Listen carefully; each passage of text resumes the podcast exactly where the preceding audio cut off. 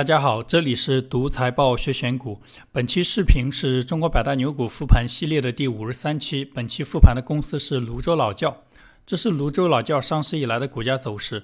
泸州老窖一九九四年上市，数据原因只能复盘它二零零零年以来的信息。二零零零年至今，泸州老窖累计涨幅一百三十八倍，年化收益率百分之二十四。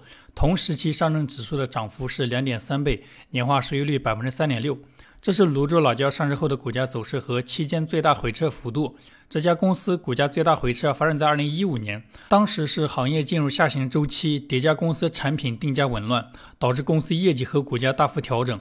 其中股价从最高点最多跌去了百分之六十五。泸州老窖是国内浓香型白酒的典型代表，我们之前复盘过的五粮液也是浓香型白酒的典型代表。这两家公司都是四川的酒企。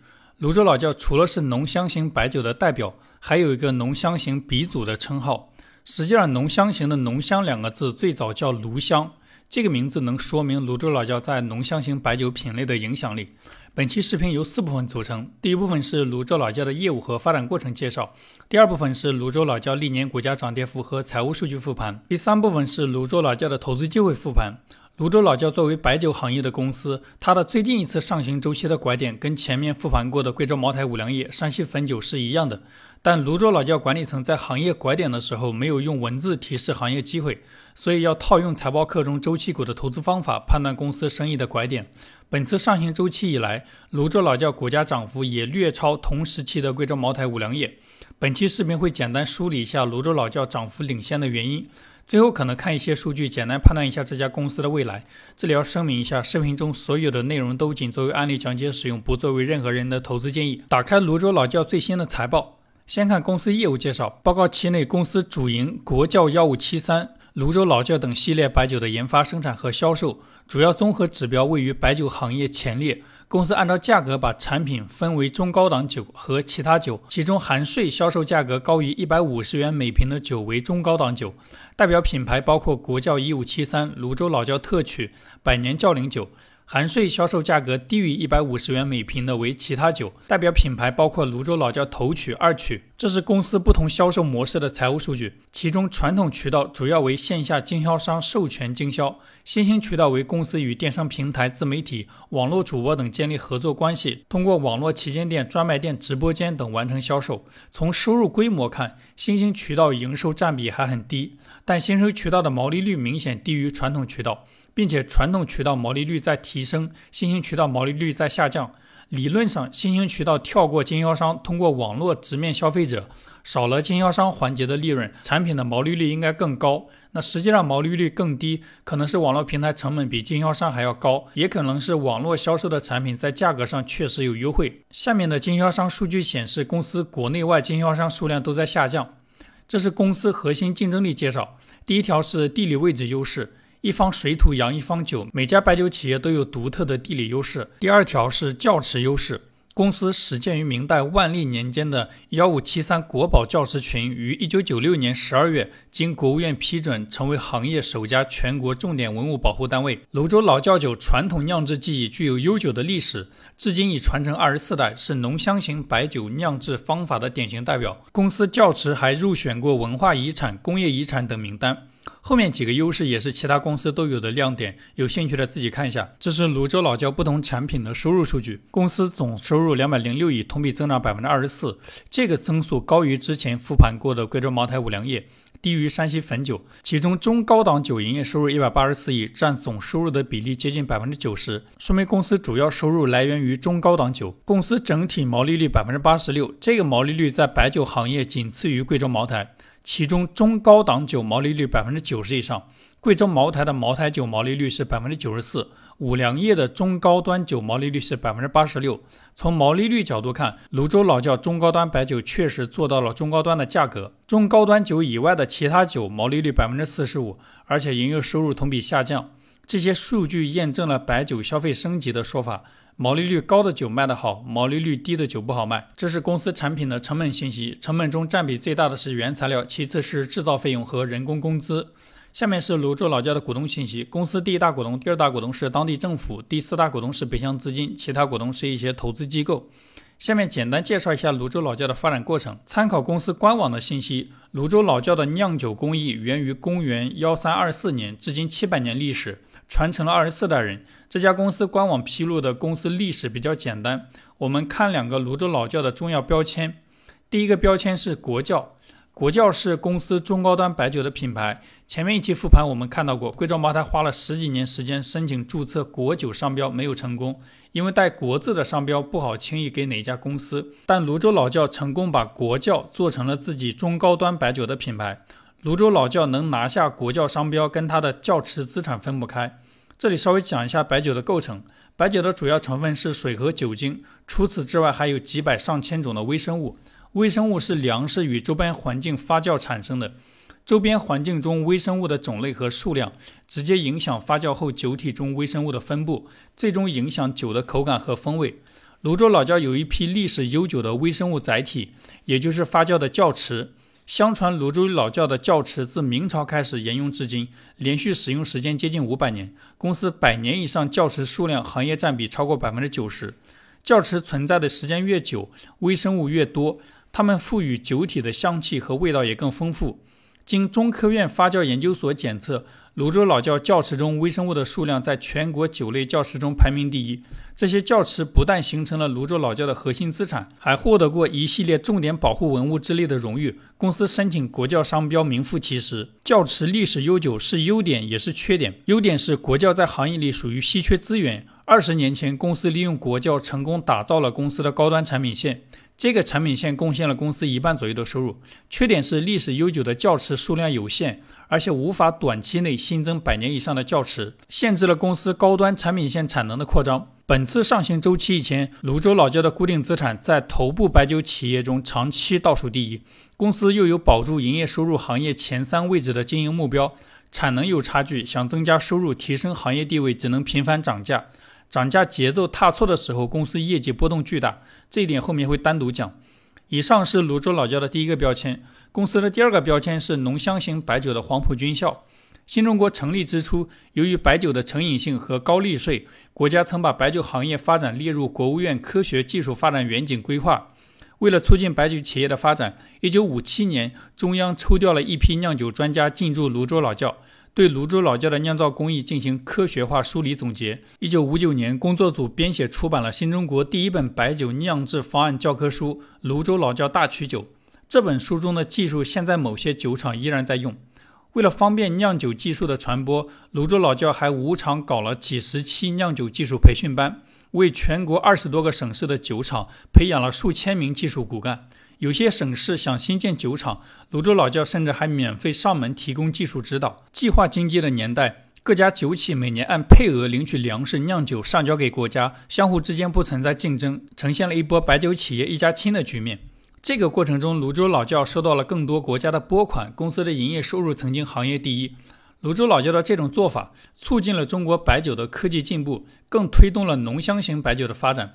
自泸州老窖开办培训班以来，国内白酒市场中浓香型白酒的比例越来越高。这是二零二零年国内白酒市场各类香型的份额分布，浓香型白酒的份额超过一半。这里面泸州老窖功不可没。一九九四年，泸州老窖在深圳交易所上市，是深圳交易所第一家上市的白酒企业。这是泸州老窖管理层的薪酬和持股数据。公司核心管理层薪酬在一百万左右，大部分管理层持有公司股份。这家公司历史上不止一次向管理层做过股权激励，还向经销商定向增发募集过资金。在绑定管理层、经销商与公司利益方面，泸州老窖做的比其他白酒公司相对好一些。以上是泸州老窖的业务和发展过程简介，下面开始泸州老窖的股价波动和财务数据复盘。这张是泸州老窖的收入变化。二零零零年至今，公司营业收入多次出现过下滑的情况，特别是在行业下行周期、行业底部，公司营业收入从最高点腰斩。由于底部跌得足够深，加上公司产能扩张，本次上行周期，泸州老窖营业收入从最低点涨幅接近四倍，这个增长幅度高于同期的贵州茅台、五粮液。这张是泸州老窖的净利润变化，公司净利润也出现过多次下滑的情况，且净利润波动幅度远大于收入波动幅度。行业下行周期，公司净利润曾经从最高点腰斩再腰斩。本次上行周期，公司净利润从最低点增长幅度接近八倍，也远超同时期的贵州茅台、五粮液。这是泸州老窖每年的税前利润构成。公司主营业务利润占税前利润的比例在百分之九十以上，每年有一定规模的投资收益。这家公司刚上市的时候业务比较杂，除了白酒，还经营酒店、玻璃、房地产生意。白酒无关的生意剥离出去之后，公司账面上还持有几家上市公司的股份，图中的投资收益来源于持有的上市公司股份变动。这张是泸州老窖的资产结构图，金额最大的资产是现金类资产一百四十二亿，其次是固定资产一百二十亿。这张图是头部白酒企业近几年的固定资产规模数据，红色的是泸州老窖，能看到从二零一七年开始，公司固定资产规模快速增长。二零一七年以前，公司固定资产规模长期只有贵州茅台的十分之一左右。我们前面复盘汾酒的时候讲过，一九八八年国家放开白酒行业的价格管制，泸州老窖跟山西汾酒都因为定位老百姓喝得起的酒，产品价格低，导致公司营业收入掉队严重。泸州老窖也一直尝试复兴公司在行业中的地位，但固定资产不扩张，产能差距太大，复兴效果很差。就像小孩子长身体，如果营养跟不上，其他方面再努力，作用也有限。本轮上行周期，泸州老窖可能意识到这个问题，固定资产大规模扩张。近几年公司业绩增长开始明显高于贵州茅台。这张是泸州老窖的负债和股东权益结构图。公司最大的负债是有息负债四十一亿，有息负债小于现金类资产，公司现金充足。其次是预收类款项二十三亿，预收类款项略微下降，不是好现象。这张是泸州老窖的营运资产、营运负债和营运净资产的变动。绝大多数年份公司的营运净资产小于零，说明公司在产业链上有较强的溢价能力。这张是泸州老窖的毛利、净利润和各项费用占收入的比例变化。前面讲过，公司最新的毛利率在白酒行业排第二，但公司的毛利率在行业中排名并不是一直这么稳定。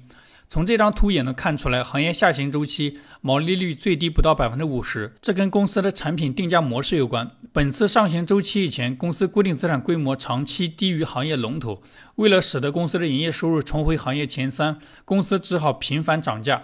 甚至在行业下行周期逆势提价，这种做法使得公司的产品销量暴跌，营收规模骤减，不得已公司又开始频繁降价，导致毛利率波动巨大。虽然公司毛利率已经接近历史新高，但公司的净利润率离新高还有较大的差距。主要是近几年公司的销售费用率远高于上一轮景气周期。下面是现金流量表，公司金额比较大的现金流主要是主营业务收到的现金、生意扩张支出的现金、股权融资和有息负债筹集的现金。公司主营业务收到的现金整体跟净利润趋势一致，二零二一年创了历史新高。生意扩张支出的现金，二零一七年开始大幅增长，这跟前面看到的公司固定资产变化趋势一致。二零二一年，公司生意扩张支出仍然处于较高水平。二零一七年，公司有过股权融资记录，当时公司从一些投资机构手上募集了三十亿左右的资金。从公司的资产负债表看，那个时间点，公司账面上有八十多亿的现金类资产，有息负债为零，资产质量优秀而且现金充足的公司，稀释原有股东权益募集资金完全没有必要。公司每年百分之五十左右的净利润用于分红，净利润分红率高于前面复盘过的贵州茅台、五粮液。这张是泸州老窖的自由现金流变化。虽然近几年公司扩张支出大规模增长，但公司造血能力依然很强，自由现金流一直大于零。这张是泸州老窖的资产质量和估值数据图。最近十年，公司净资产收益率只有在行业底部的2014年低于百分之十，其他年份净资产收益率一直在百分之十以上，整体上属于比较优秀的水平。本次上行周期，公司资产质量连续七年提升，但跟上一轮景气周期高点相比，仍然有差距。公司估值波动整体上与资产质量强相关。本次上行周期，公司资产质量提升的同时，估值也略有提升，也处于戴维斯双击状态。以上是公司的股价波动和财务数据复盘。下面看一下泸州老窖的投资机会复盘。前面几家白酒公司的复盘，我们看到过，在行业出现大的拐点的时候，他们都在公告中用文字提示投资机会。泸州老窖管理层对行业缺乏判断能力，参考公司历年年报。泸州老窖在行业下行周期制定超高增长目标，在行业拐头进入上行周期的时候，又制定一个非常低的增长目标，导致公司财报中的业绩线索没有参考价值。所以，这种公司只能从财务数据角度判断投资机会。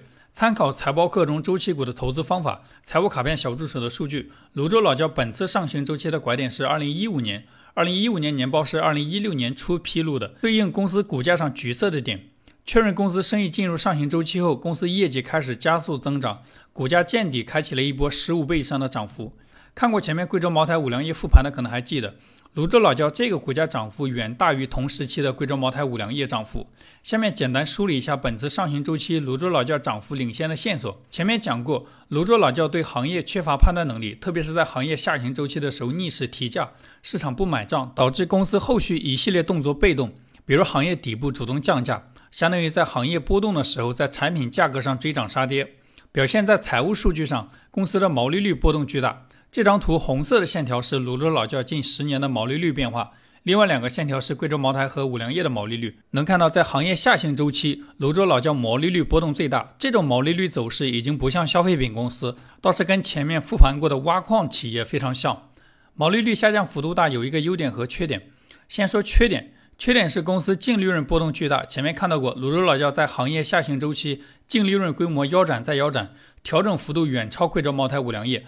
相应的股价下跌幅度也远超贵州茅台、五粮液。优点是下行周期调整幅度足够大，进入上行周期之后，公司重新提价叠加产能扩张，利润规模弹性大，相应的资产质量提升幅度大，股价弹性也更大。这是头部白酒企业资产质量对比，红色的是泸州老窖。能看到，在上一轮景气周期，公司的资产质量远高于贵州茅台、五粮液。进入下行周期以后，公司的资产质量又排名倒数第一，波动巨大。进入本轮上行周期后，二零二一年公司资产质量又排名第一。这种资产质量波动，使得公司上行周期股价弹性大于贵州茅台、五粮液。不过这是事后看的结果，事前看并没有确定的线索能够得到上行周期公司资产质量重回一线的结论。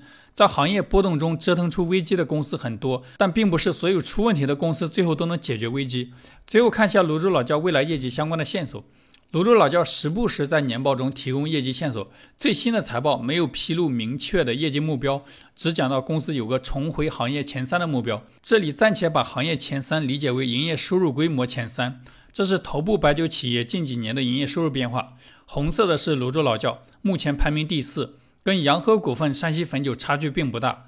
扎堆的这几家公司都有重回并且稳住行业前三的目标。